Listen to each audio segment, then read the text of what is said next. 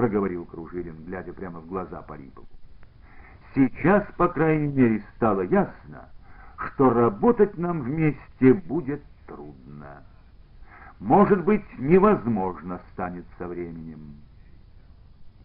Полипов опять собрал морщинки на лбу. Почему? Мы впервые поговорили друг с другом откровенно, в какой-то мере выяснили что-то друг в друге. В чем-то не сходимся, разве это беда? Жизнь, говорю, покажет, кто из нас прав. А ссориться сейчас, сам говоришь, никто не поймет. Да ведь ты собираешься о Назарове спорить. А этот спор, прямо говорю, не шуточный. Он серьезный будет. Распахнулась дверь, вошел Савельев. «Можно?» «Здравствуйте. Не помешал?» «Вижу огонек». Савельев шумно подошел к столу, пожал обоим руки. «Что у тебя, Петро, руки такие потные?» ну начали, друзья мои. Сейчас лично подержал в ладонях полуторатысячный снарядик.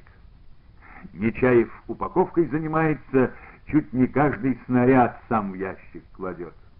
На утро перед отправкой снарядов митинг назначили. Телеграммы еще нет? Нет еще. Хорошо бы к утру-то поспели, а? И повернулся к Парипову. Ну, Петро, забывать уже стал ведь я тебя. Да что там, забыл совсем. Лет с десяток не вспоминал. И вдруг встреча. И поговорить вот даже некогда. За квартиру спасибо. По-царски устроились. Неудобно перед рабочими-то. Ничего, директор все же. Где ты-то жевал, работал? Ну, где? После того, как из Белогвардейского застенка удалось бежать, не забыл, должно, Свиридова. Служил в Красной армии до 30-го почти года. А потом все время в Новосибирске. Потом вот сюда перевели. И все, собственно. Спокойная жизнь, усмехнулся Полипов. Поговорить бы как-то, вспомнить кое-чего.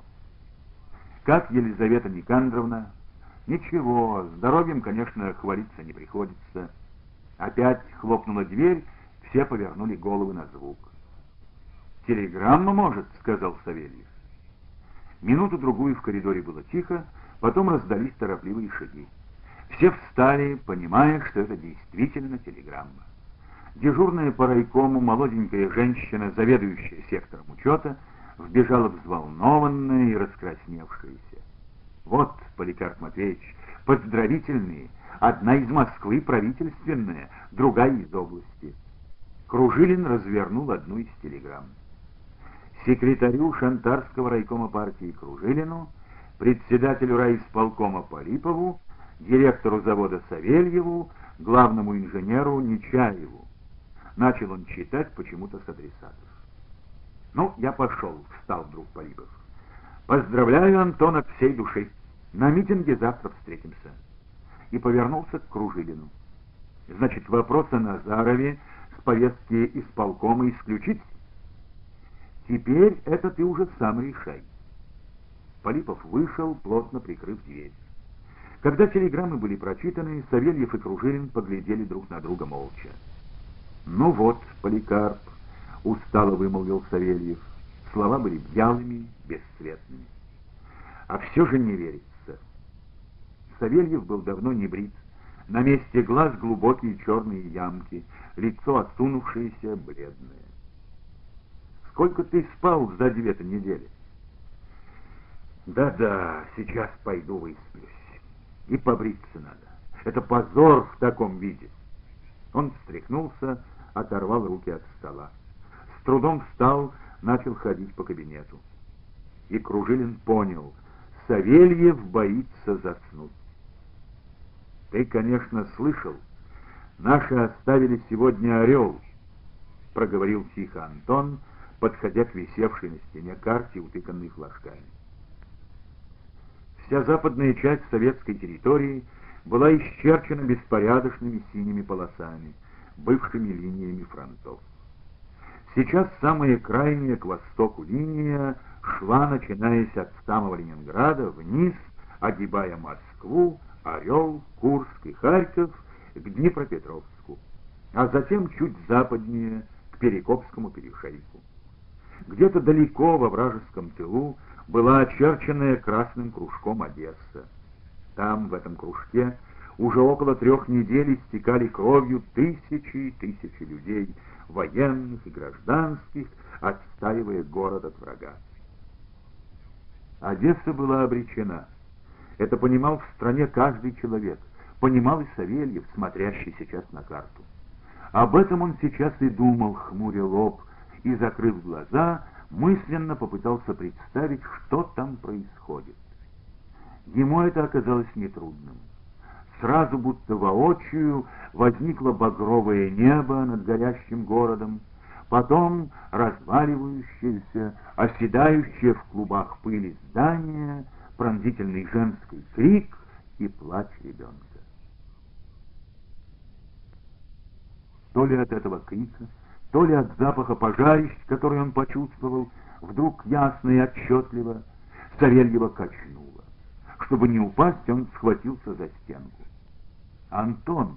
— услышал он голос Кружилина и увидел его рядом с собой. «Ничего, ничего. А карта у тебя неточная все же. Линия фронта уже не соответствует». И он переставил флажок чуть восточнее города Орла. Да, она каждое утро не соответствует, с горечью произнес Кружилин. Он, стоя рядом с Савельевым, долго и молча глядел на карту. «Вот все хочу спросить у тебя, Антон», — заговорил Кружилин. «Как же получилось, что немцы так легко смяли все наши оборонительные укрепления, будто их и не было на наших новых границах? С западными областями Украины и Белоруссии воссоединились осенью 39-го. Пользовался слухом, что вдоль новых рубежей подстроены за это время сильные укрепления. А немцы как нож сквозь масло. Как же так? Ты жил в тех краях. Я-то жил. Но я ведь не военный. А Петро где? Ушел? Вот лавочник. Он, знаешь, из лавочников. Отец его в Новониколаевске довольно солидную торговлю вел. Кружилин понял, что Савельев хочет переменить тему разговора, отошел к столу. Я знаю.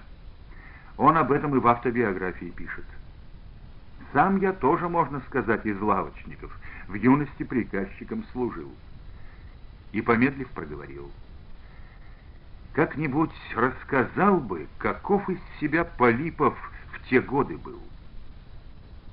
Ну, каков? Сперва обыкновенный парнишка-гимназист, затем увлекся революционной работой, стал настоящим большевиком. После аресты, тюрьмы, в дружбе верный. Мы с ним только в одном врагами были — в любви.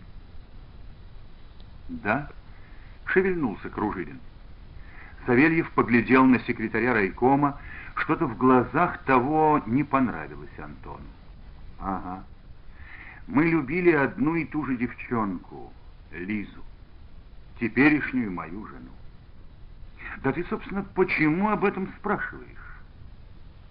Значит, решающим успехом у нее ты все же пользовался, как бы не раз слышал Кружилин последнего вопроса. Так уж вышло как-то. Я хулиганистый в детстве был, да и в юности тоже. Может, это и решило, а? Девчонок это, знаешь, на первых порах привлекает. Жил я тогда в Новониколаевске, в семье брата моего отца Митрофана Ивановича. Он с 902 года уже подпольщиком был. Кажется, чуть ли не первым организатором социал-демократической ячейки. И сын его Григорий тоже подпольщиком был. И Лиза это тоже. Меня в свои дела они, конечно, не посвящали, а я переживал. Ух, как я переживал. И все, помню, думал, как же им доказать, что я не такой дурак и шалопай, каким они меня считают. Савельев говорил, а глаза его закрывались. «Поди-ка ты, Антон, поспи лучше», — сказал Кружилин. «Да-да. Потом я как-нибудь расскажу и о Полипове, и о своем житье-бытие, если интересно.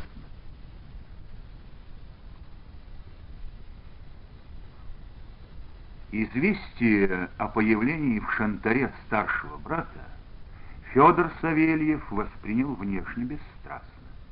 Он только вскинул на сообщившего эту новость Панкрата Назарова тяжелые от усталости глаза, да пошевелил сросшимися бровями.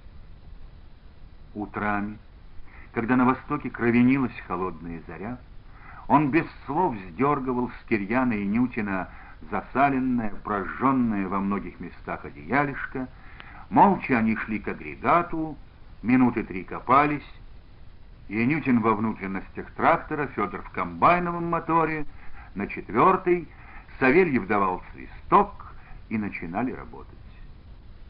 Вечерами, когда падала роса, Федор давал три коротких свистка.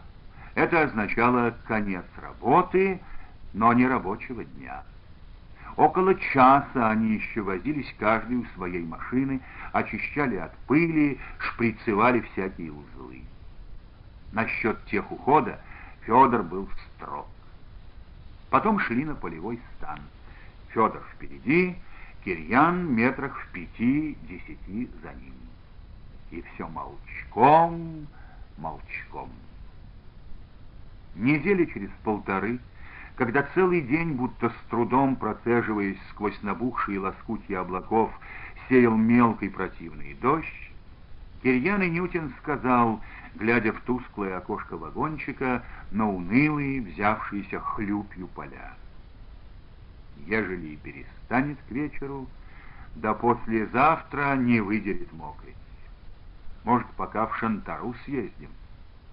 Об что ли, затасковал?» В хрипучем голосе Савельева была издевка.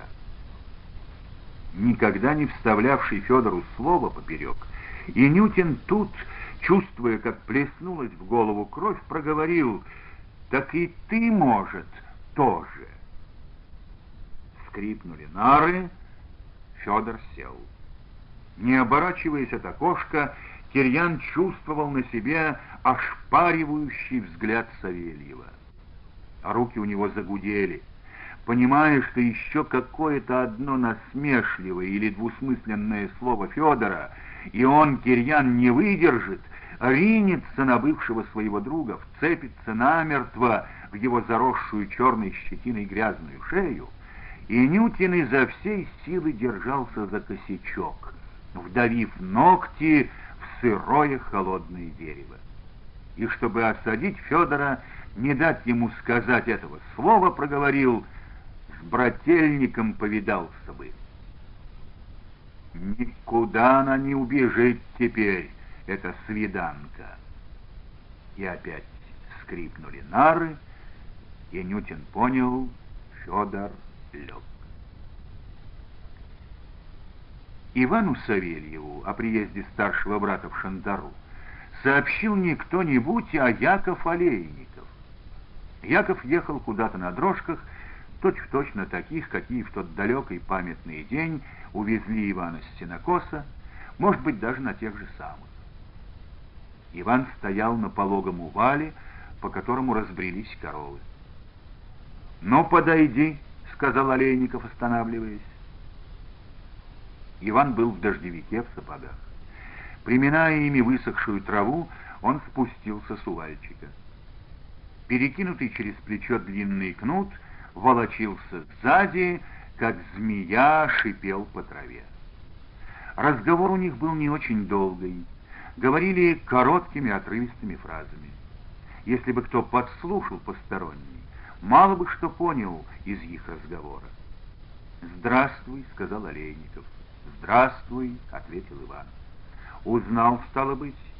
«Я не забывал. Во сне часто снишься». «Обижаешься, понятно, на меня», — сказал Олейников таким тоном, будто речь в самом деле шла о пустяке, о какой-то незначительной обиде. И даже вздохнул сожалеюще. Иван помедлил, оглядел табун. Да нет. Олейников скинул на Ивана из-под лохматых бровей острый взгляд и тотчас прикрыл глаза тонкими веками. Потом стал глядеть в сторону. Ну ладно, пастушишь, значит. Одному просто охота побыть, с самим собой. Понятно. Олейников хотел тронуть коня, но Иван спросил, «А ты не боишься, что возьму вот да зажилю пару коров? Вон сколько их?» «Нет», — сказал сухо Олейников. «И за то спасибо». «Ну а Аркашка Молчанов где?» Олейников будто недоуменно пожал плечами. «Где?» «Сидит». «А за что?» Олейников долго смотрел на осеннее небо, по которому бесшумно текли низкие облака. Он так и не ответил на вопрос. Назвав почему-то Ивана по имени и отчеству, спросил, «В военкомат, Иван Силантич, не вызывали тебя?» «Нет». «А сам не напрашиваюсь». «Вызовут, что ж, приду». «Ладно, я поехал». «Да, Брат твой Антон просил тебе при случае поклон передать. Кто? Кто? Иван шагнул к дрожкам. Антон, говорю. Не знаешь разве, что он директором эвакуированного к нам завода назначен? На днях приехал. Антон! Ну да, Антон Савельев. Вот за эту весть спасибо. При случае, говорит, Пусть завернет повидаться. Олейников уехал, а Иван долго еще стоял на прежнем месте. «Знаешь ли, кто директором Шантарского завода назначен?» — сказал он вечером жене. «Антон, брательник». Агата мотнула косами, оборачиваясь. В лице ее плеснулся не то испуг, не то изумление. Она, видно, никак не могла сообразить в первую секунду, хорошо это или плохо, грозит это чем-то ее Ивану или не грозит. Да как же теперь-то? Надо ж вам повидаться. Само собой. Отпрошусь на днях у Панкрата. Через несколько дней Иван действительно поехал утром в Шантару. Но Антона дома не застал. Его жена Елизавета Никандровна, высохшая женщина, молчаливо, с какой-то опаской обшарила Ивана бледно-зелеными, точно выленившими глазами, но сказала приветливо «Заходите, Антон позавтракать должен приехать часов в десять». Сын Антона, Юрий, парень с виду лет двадцати, хотя на самом деле ему шел двадцать восьмой, поджарый, стремительный, с такими же, как у матери, глазами воскликнул «Хо! И вправду дядя! И паспорта не надо! Точь в точь отец! Батя на станцию умотался. Мы с тобой пока чаи погоняем. Я на работу пойду, а ты подождешь его». Юрий только что умылся, расхаживал по комнатушке в трусах и майке, вытирая на ходу лицо и мокрые плечи. Елизавета Никандровна, разливая чай, расспрашивала о жене, о детях. Юрий часто перебивал мать, расписывал подробно, как он жил в Харькове, потом, как он в первый день войны приехал во Львов. А сейчас вкалываем на заводе под открытым небом. Нечаев, главный инженер, говорит, ничего, ребятки, потерпите, до зимы построим цехи. Но вряд ли построит. Сейчас ничего, а как холода начнутся, не представляю, как мы будем. Мы, токари, знаем, что такое холодный металл. Руки прилипают. В общем, жена Антона Ивану понравилась, а сын не очень. От беспорядочной трескотни Юрия, от того, что он бесцеремонно как-то сразу начал называть его на «ты», остался неприятный осадок. Выпив несколько чашек, Юрий сорвался с места. «Ну, будь здоров, дядя! Пошел вкалывать!» И непонятно как-то прозвучало это «дядя», то ли по-родственному, то ли с оттенком иронии. Зазвонил телефон. Елизавета Никандровна взяла трубку, долго слушала кого-то, а потом проговорила. «Хорошо, Антон, ты не волнуйся, поезжай. Только вот брат твой Иван к тебе пришел». Волнуясь, Иван взял трубку. Но разговор вышел путанный, непонятный. Голос в трубке был чужой, незнакомый. Не то в трубке, не то в ушах у Ивана шумело, и он понял только, что Антон срочно прямо со станции уезжает в Новосибирск, а вернется через неделю. «Ничего, ничего, я еще раз отпрошусь у нашего председателя», — прокричал в трубку Иван. «И с женой, с женой приезжай, пожалуйста», — услышал он сквозь шум и треск. «Ладно, ладно». Но вторично съездить в Шантару удалось не скоро. Этим же вечером к загону подошел председатель, подождал, пока Иван водворил туда последнюю корову и спросил, «Надышался степным воздухом?» «Завтрева Володька твой пасти будет. А школа как же?» День Володька, день другой парнишка, день третий. Иван присел на колодину возле забора, ожидая дальнейших слов председателя всех, кого можно, кинул я на обмолот и хлебосдачу. Хлебушка-то нынче много поздавать придется, подчистую.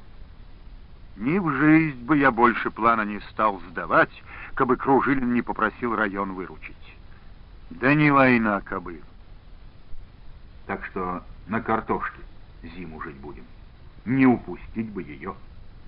Сейчас пока ведра, а задождит — намучаемся смертельно с ней. В общем, за картошку ты в ответе. Даю тебе в бригаду с десяток женщин. Ну и те же ребятишки подмогнут. Я договорюсь со школой, чтобы мальцов по двадцать давали по очереди в день. Учиться им тоже ведь надо.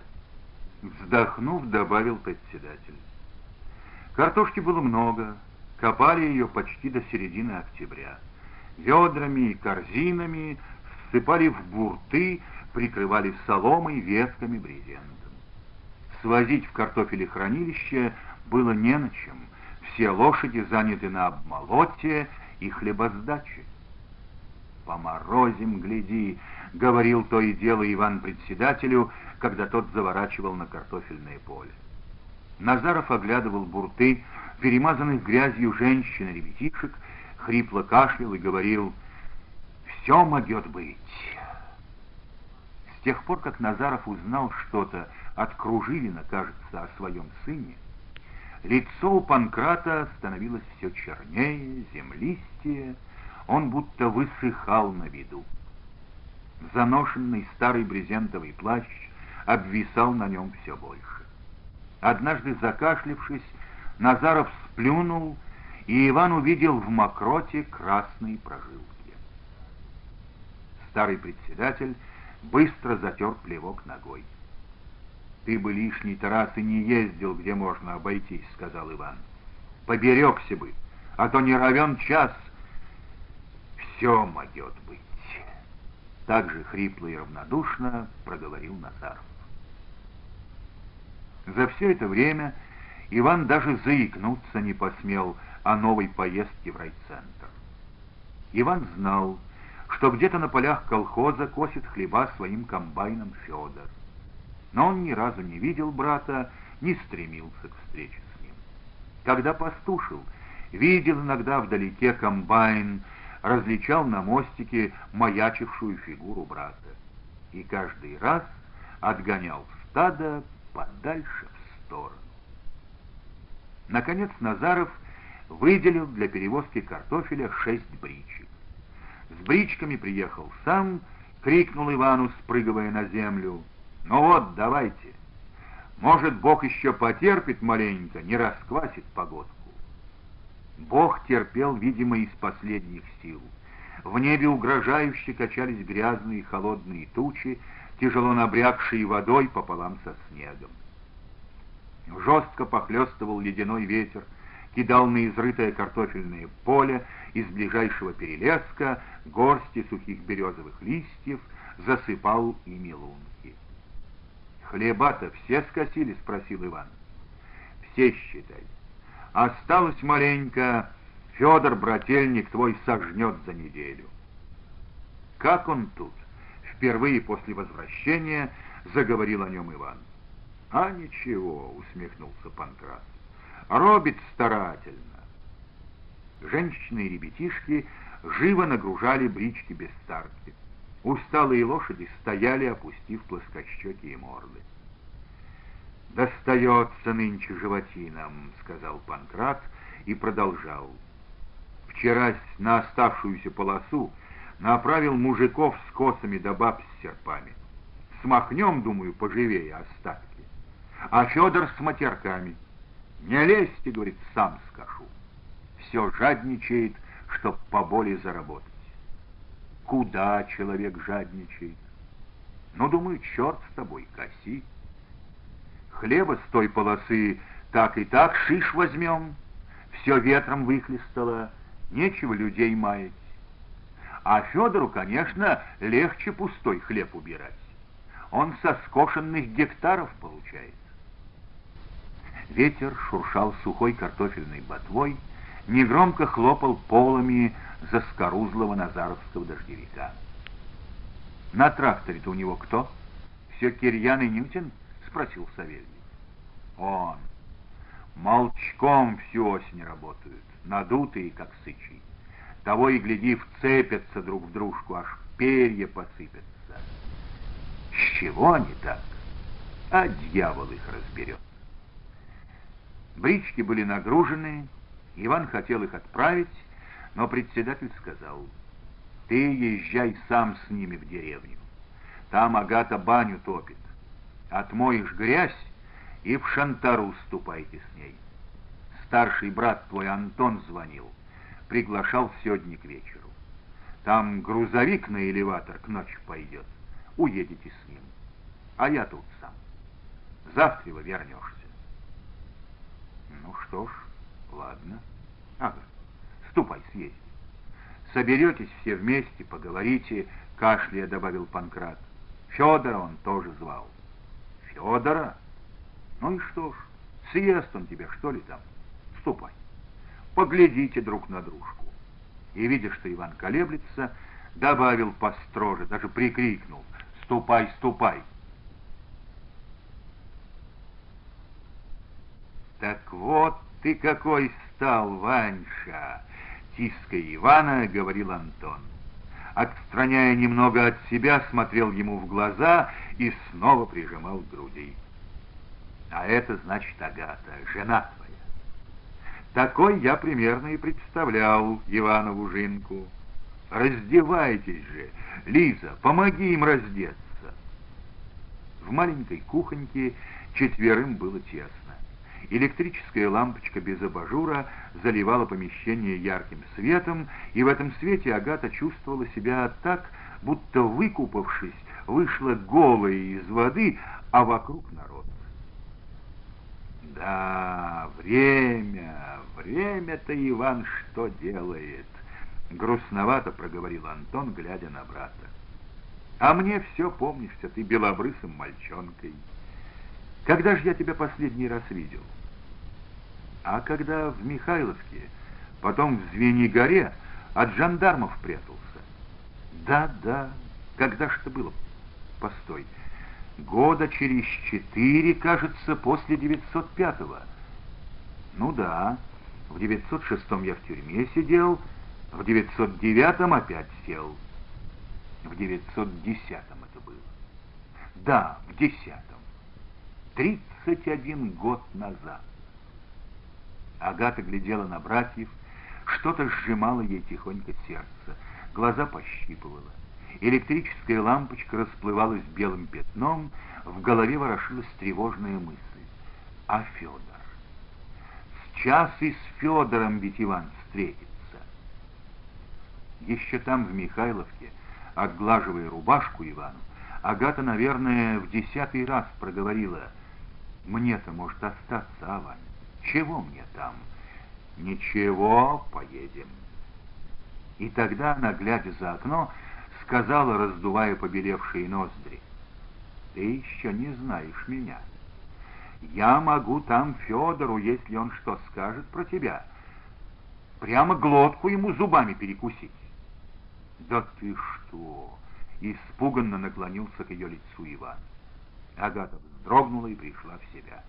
«Ладно, поедем. Сдержусь, может».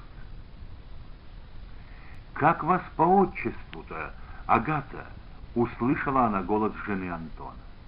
Елизавета Никандровна стояла рядом, чуть улыбаясь. «Да никак, просто Агата. Ну и хорошо. А меня просто Лиза. Очень хорошо, что мы наконец встретились. Идемте». Она настежь распахнула двустворчатые двери в комнату. «Там друзья Антона. Федор тоже должен подойти». Услышав, что Федора нет пока, Агата почувствовала облегчение. Смело шагнула за порог в просторную комнату. Посредине комнаты стоял накрытый стол. У стены на диване сидели двое незнакомых ей людей, а третий, знакомый, секретарь райкома партии Кружилин, ходил по комнате и что-то рассказывал. При появлении их он замолчал, несколько мгновений глядел в упор на ее Ивана, потом улыбнулся и протянул ему руку. «Здравствуй, Иван Силантьевич», — сказал он просто. Поздоровались и те двое, поднявшись с дивана. Длинный худой человек назвал себя Нечаевым, а круглый, невысокого роста толстячок — Иваном Ивановичем Хохловым. Оба, и Нечаев, и Хохлов, любопытством глядели на Ивана знают. Знают, что в тюрьме сидел, кольнуло ей в сердце. Господи, еще начнут расспрашивать, за что да как. И она бессознательно качнулась к мужу, будто могла заслонить его от их вопросов. Но ни Хохлов, ни Нечаев ничего не спросили. «Что же, к столу, пожалуй», — сказал Антон, расставляя поудобнее стулья. «Антон, Федора еще нет с женой», подала голос Елизавета Никандровна. Время военное, терять его нечего. Опоздавшим нальем штрафную только и всего. Вижу, не шибко вроде мы желанные гости тут, прогудел из кухни голос. Там у порога в расстегнутом ватнике, держа в руках мерлушковую шапку, стоял, пошевеливая сросшимися бровями Федор. За ним высокая женщина в темно-синем пальто. Из-за разговора и грохота отодвигаемых стульев никто не услышал, как они вошли с улицы. Антон секунды две-три в упор смотрел через распахнутую дверь на среднего своего брата. Федор тоже глядел на Антона, не мигая, чужим, выжидающим взглядом. «Федор», — проговорил Антон вопросительно, будто еще сомневался в этом, и шагнул в кухню. Братья обнялись. Елизавета Никандровна кинулась раздевать Анну. Через минуту Антон, подводя Федора к столу, говорил чуть возбужденно, без упрека. «Что же ты, братец, так себя ведешь? Я уж больше месяца как приехал, а ты и носа в шантару не показываешь. Иван тут приезжал, хоть и не застал меня. Работа, страда, — приглушенно ответил Федор. «Да и тебе, поди, не до меня». Войдя в комнату, Федор крепко пожал руку Кружилину, запросто проговорил «Здравствуй, Поликарп», потом Хохлову и Нечаеву. Этих он сперва тщательно обшаривал глазами из-под черных сросшихся бровей и уж потом протягивал широкую и крепкую, как дерево, ладонь. «Ну и рука, знаете, у вас», с улыбкой проговорил Нечаев. Подкову случайно не разгибаете? Можем, коротко ответил Федор, огляделся, словно поискал, нет ли кого в комнате, с кем надо еще поздороваться. Хмурый взгляд его скользнул по Ивану, как по пустому месту. Антон заметил, как вспухли желваки на худых щеках Ивана, как дрогнули брови у Агаты, как Поликарп Кружилин — посасывая папиросу, задумчиво поглядывал на братьев по очереди. Только Нечаев с Хохловым ничего странного в поведении Федора не заметили, полагая, что Федор с Иваном виделись сегодня не один раз, и здороваться здесь не обязательно. Анна, войдя, тихо поздоровалась со всеми, никого в отдельности и не различая. Потом медленно повернула голову к Ивану. Стояла, глядела на него, сплетая и расплетая дрожащие пальцы. «Здравствуй, Анна», — проговорила Агата. «Вот у меня Ваня, видишь, приехал. Это хорошо. Наконец-то. Здравствуй, Иван!» И Анна шагнула к нему, протянула сразу обе руки. Антону показалось, что Федор сейчас ринется к жене, схватит ее за шиворот, за волосы и отбросит от Ивана. Так мутно и нехорошо полыхнули спрятанные глубоко за бровями Федоровы глаза. И поэтому он поспешно заговорил. «Садитесь, садитесь же! Иван, ты сюда рядышком со мной, и ты, Федор, рядышком. Поскольку ты старше Ивана, садись по правую мою руку». «Действительно, попьянствуем, что ли?» — воскликнул Хохлов, потер руки, первым сел за стол и начал разливать в рюмки. А то я уж забыл, как она и пахнет-то. По всем правилам, первый тост хозяину дома. Что ж, поднял рюмку Антон.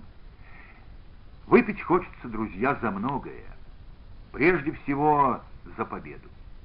За то, чтобы скорее выгнать с нашей земли фашистскую нечисть.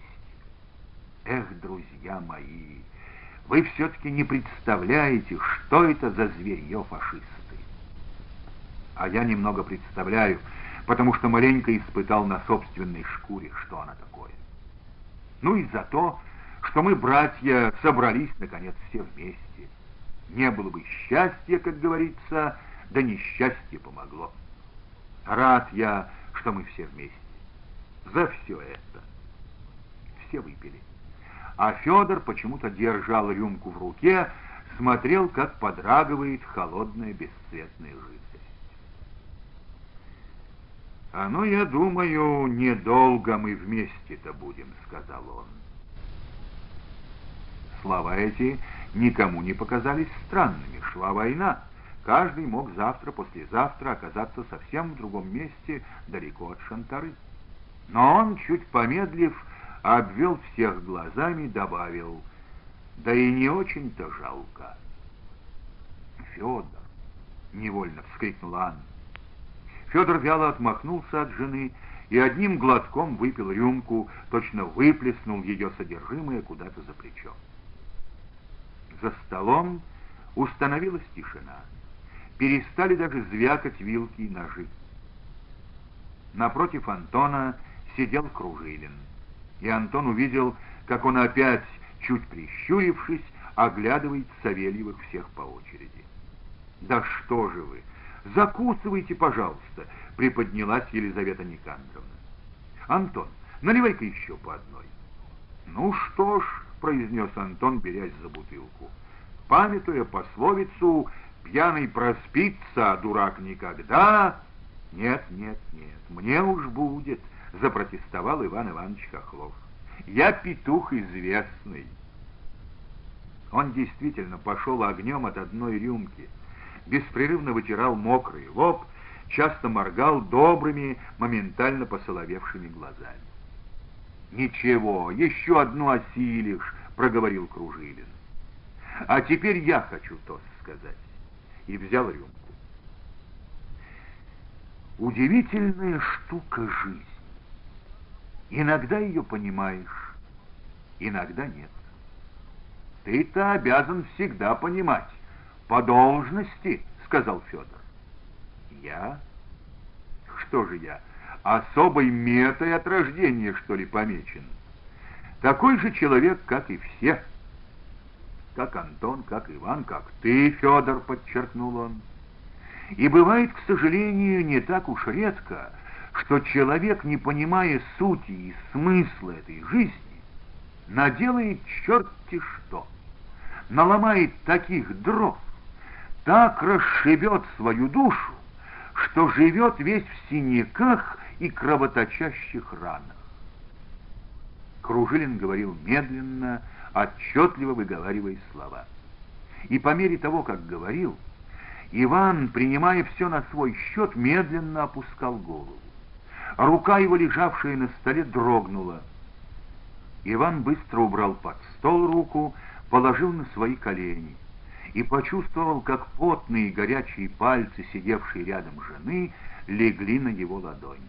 Пальцы Агаты тоже дрожали мелкой дрожью.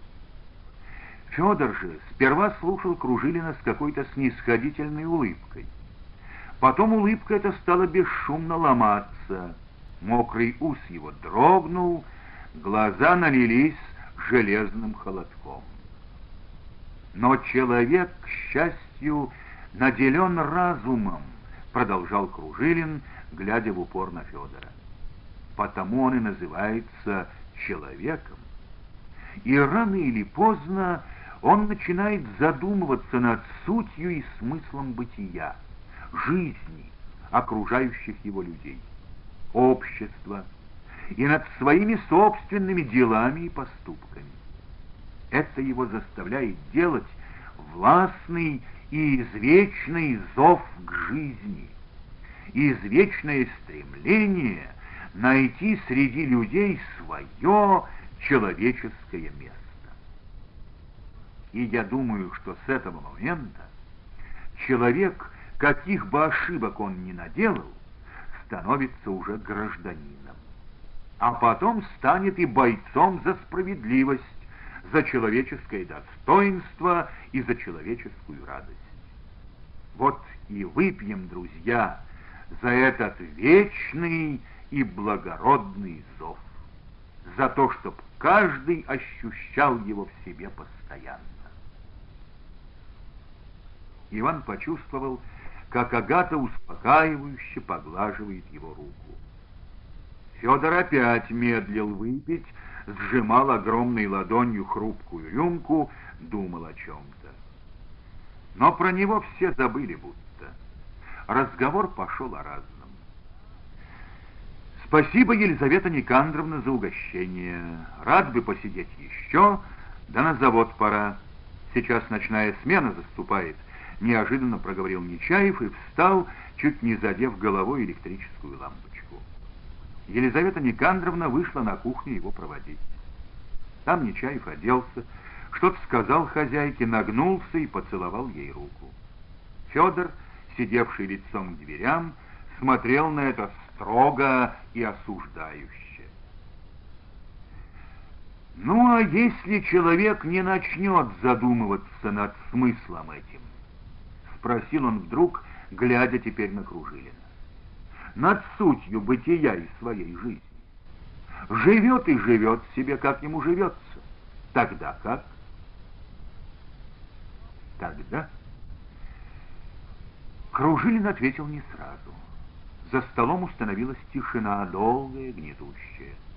И Федор чувствовал, не только он, все ждут, что скажет теперь секретарь райкома. А тогда, по пословице, с молоду прореха, к старости дыра. Так, будто удовлетворенно промолвил Федор и теперь сам потянулся за бутылкой. «Федя!» произнесла Анна. «Ну!» — двинул он плечом, налил себе и выпил, ни на кого не обращая внимания. Анна неловко улыбнулась Кружилину и отвела глаза. Мочки ее ушей горели, как вишенки. Часа полтора назад Федор, заявившийся с поля грязный и заросший, с порога еще не поздоровавшись, распорядился — бриться и мыться, живее!» Побрился он молча и только фыркая под умывальником спросил, «Ты готова, что ли?» «Должно быть, и тебе было персональное приглашение к Антону-то». «Ты бы, Федя, хоть поздоровался со мной». «А зачем? Ты ждешь, не дождешься, чтобы меня на войну взяли, это раз. Да чтоб убили меня там, это два. Чужие мы с тобой, выходит» и чужие здороваются при встрече. Федор надевал чистую рубашку перед зеркалом, долго возился с пуговками. Возьмут ли на войну, да убьют ли там, это еще всяко может быть. А вот что разойдемся рано или поздно с тобой, это должно быть точно, раз того желаешь. Да ведь ты сам, сам ты, ну, цыть. Сам-то я сусам, а у тебя еще не выросли. И вдруг круто переменил тему. Как передал мне председатель Назаров, что Антон, дескать, приглашает, я плюнуть хотел сперва на приглашение. Почему на всех плюешь? Это понять бы. Брат же родной, с детства не виделись. Этот, контратюремная, там тоже будет. Не обращая внимания на ее слова, продолжал он. Ну, потом, думаю, ладно, поеду. Погляжу на братьев, посижу с контриком за одним столом хоть раз. Не замораюсь, может. Одевайся. Не пойду я. Еще чего. Живо, жена покамест. Скандалить, что ли, зачнем? Люди же в той комнате чужие. Ненавидя себя за что-то, за безволие, может, за нерешительность и за эту вот подчиненность, она полезла в сундук за новым платьем. Только ради Бога ничего такого там не затевай. Не бойся ты за своего Ивана. С тем они и подошли к квартире Антона. Федор поглядывал временами на пылающие уши жены, на молчаливого Ивана, но больше не произносил ни слова. Сидел и равнодушно слушал, как Антон, Кружилин и Хохлов разговаривали о делах завода, о том, как идет строительство землянок, о том, что надо ехать им вместе, видимо, в область, и выколачивать побольше леса и пиломатериалов для строительства домов. Елизавета Никандровна то и дело наклонялась к Анне, к Агате, пододвигала им кушанье. Время от времени Федор подливал себе в рюмку но хмель его не брал. Наконец Кружилин поглядел на часы. Ого! И сразу поднялся. Как ты сказал, Антон, пьяный проспится, дурак никогда. Хоть и не причисляем себя к последним, а времени, чтоб проспаться, все же порядочно надо. Поднялись и Хохлов, и Антон. Все шумно пошли на кухню. Иван и Федор тоже было шевельнулись. Но Антон сказал, а вы посидите еще, ведь о многом поговорить охота. Федор на это лишь усмехнулся и стал царапать вилкой по скатерти. Проводив гостей, Антон сел на место Кружилина, приветливо улыбаясь, оглядывал Федора, Ивана, Агату, Анну. Улыбался и молчал. «Что же время терять на улыбки?» — шевельнул влажным усом Федор.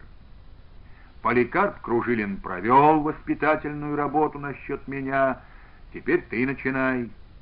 Черт, ну просто не верится, что мы вместе вдруг все собрались, сказал Антон.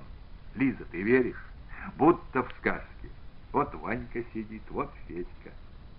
Так и стояли они у меня в памяти. Ванька тоненький, быстрый, как живчик, вечно с обжаренным в лохмотья носом. А Федька степенный такой парнишка, рассудительный, красивый больно. Девки, наверное, сильно бегали за ним, а Анна? Анна, невесело улыбаясь, молчала. Елизавета Никандровна убрала лишние тарелки и рюмки. «Да, о многом говорить нам не переговорить», — вздохнул Антон, берясь за бутылку. Ну да в одном селе теперь живем. Встречаться будем частенько. А сейчас вот эту рюмку хотелось бы выпить за самого младшего из нас, за Ваньку. Правильно сказал Кружилин. Жизнь удивительная штуковина. Не всякой и не сразу самую соль иногда схватит.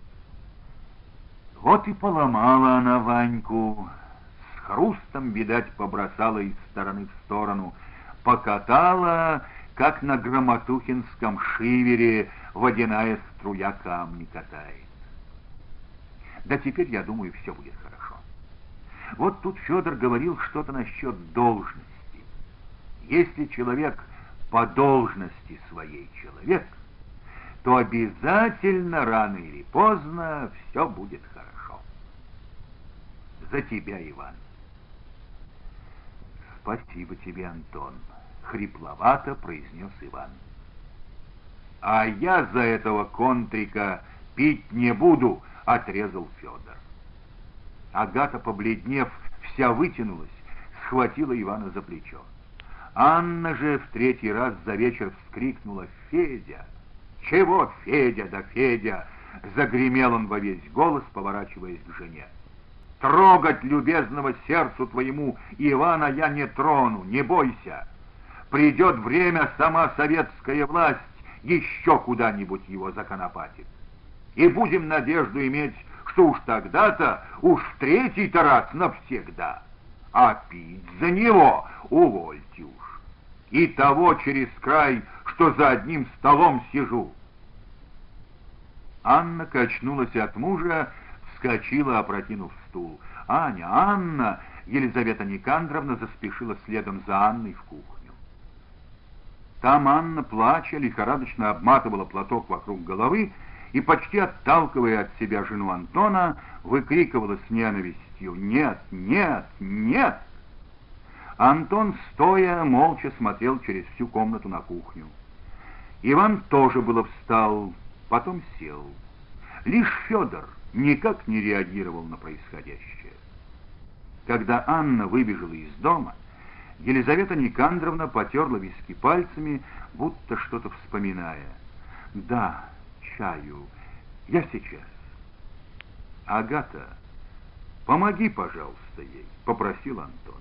Агата встала и ушла, прикрыв за собой двери. Встреча наша, прямо надо сказать, очень славной вышла, сказал Антон, усмехнувшись. А ты чего хотел? заговорил Федор. Чтоб я целоваться с Ванькой полез. Об моем отношении к нему ты знал, надо полагать. А не знал, так знай теперь. А почему оно такое отношение у тебя? Эй, ты! Я, дорогой братец, за советскую власть кровь проливал, жизни не жалел. И я вроде не жалел. Ты. Ну, ты далеко от наших краев не жалел ее. А я тут, и Ванька тут бандитствовал. Отца с маткой тут в Михайловке... А Ванька, несмотря на это, служил у них. Я что, могу это ему простить? Ты прощаешь вроде. Поликарп Кружилин тоже. И что ты какие умные начали говорить? Человек должен стержень жизни понять. Тогда, мол, станет человеком. Все для Ванькиного оправдания? Ну, оправдывайте. Дело ваше. А он понял, думаете? А может быть, не только для Ивана, но и для тебя этот тост произносился? Спросил негромко Антон. Для того, чтобы и ты стержень тот попытался найти. И для меня, как же, все понимаем, не дураки. Только я его не терял. А может, все же потерял? Шел-шел, да и обронил где-то. Ну, знаешь, Федор резко встал, из-под насупленных бровей оглядел Антона, потом Ивана. А, в общем-то, чего попусту воду лить? И пошел на кухню. Антон ничего не сказал, не задержал его. Через минуту хлопнула выходная дверь. «А ты-то, Иван, что молчишь весь вечер?» — спросил Антон. Так я что ж? Обвиняет меня Федор правильно, оправдываться мне нечего. Как жизнь моя сложилась, ты знаешь. Письма два-три я посылал тебе, вроде Агата вот еще писала, да и от других понаслышался. А я хочу от тебя самого. Давай, рассказывай обо всем. О себе, о Федоре, все в подробности. Понять я хочу вас обоих. О себе-то я могу, а об Федоре как мне? Я его и сам не пойму. Как уж понимаешь. Потом я тебе все о своей жизни поведаю. В эту ночь братья говорили до самого утра.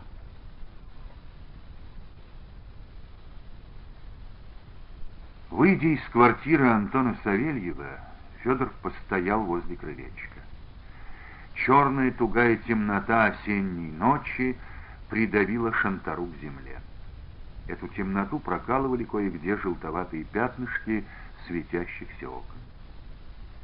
Час или полтора назад, когда они с Анной шли к дому брата, небо сплошь было заложено грязно-серыми тяжелыми облаками.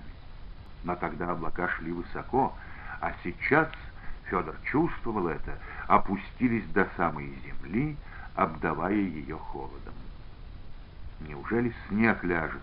Подумал он, вспомнив о нескошенном массивчике пшеницы. Уйдет под снег, будет разговоров на всю зиму. Пьянствовал, мол, вместо того, чтобы косить и косить до самых белых мух. И крупно зашагал прочь. Дул ветер, качал оголенные деревья, жесткие ветви тоскливо поскрипывали. Казалось, что тяжелые тучи бороздят своими днищами по верхним прутьям, едва-едва не ломая их. Ничего, кроме неприязни к старшему брату Антону, а тем более к Ивану, Федор не чувствовал. И Анна, ишь ты, почему ты на всех плюешь-то? Это понять бы. На всех. А сама Ваньку прежде всего в мыслях имела. И что он ей заморыш тюремный? Сколько годов прошло, а она все об нем. Или это правда, что люди перед Христом за его страдания стелются? И Поликарп с Антоном учиться думали. Улица была темна, ни огонька в окнах, ни звездочки над головой.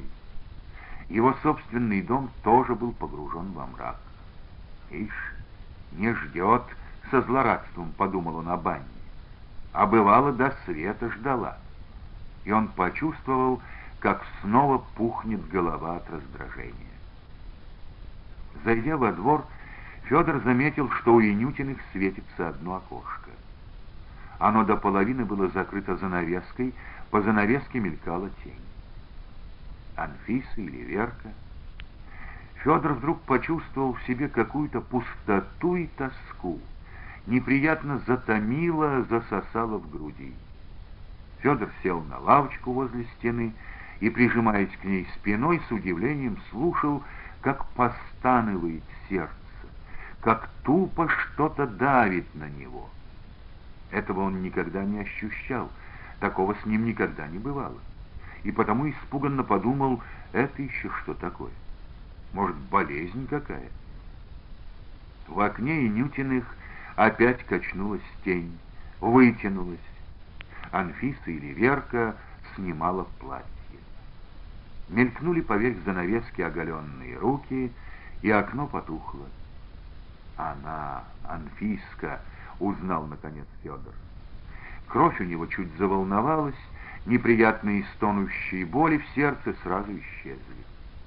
Он зачем-то представил, как Анфиса, засыпая, чмокает по-детски губами.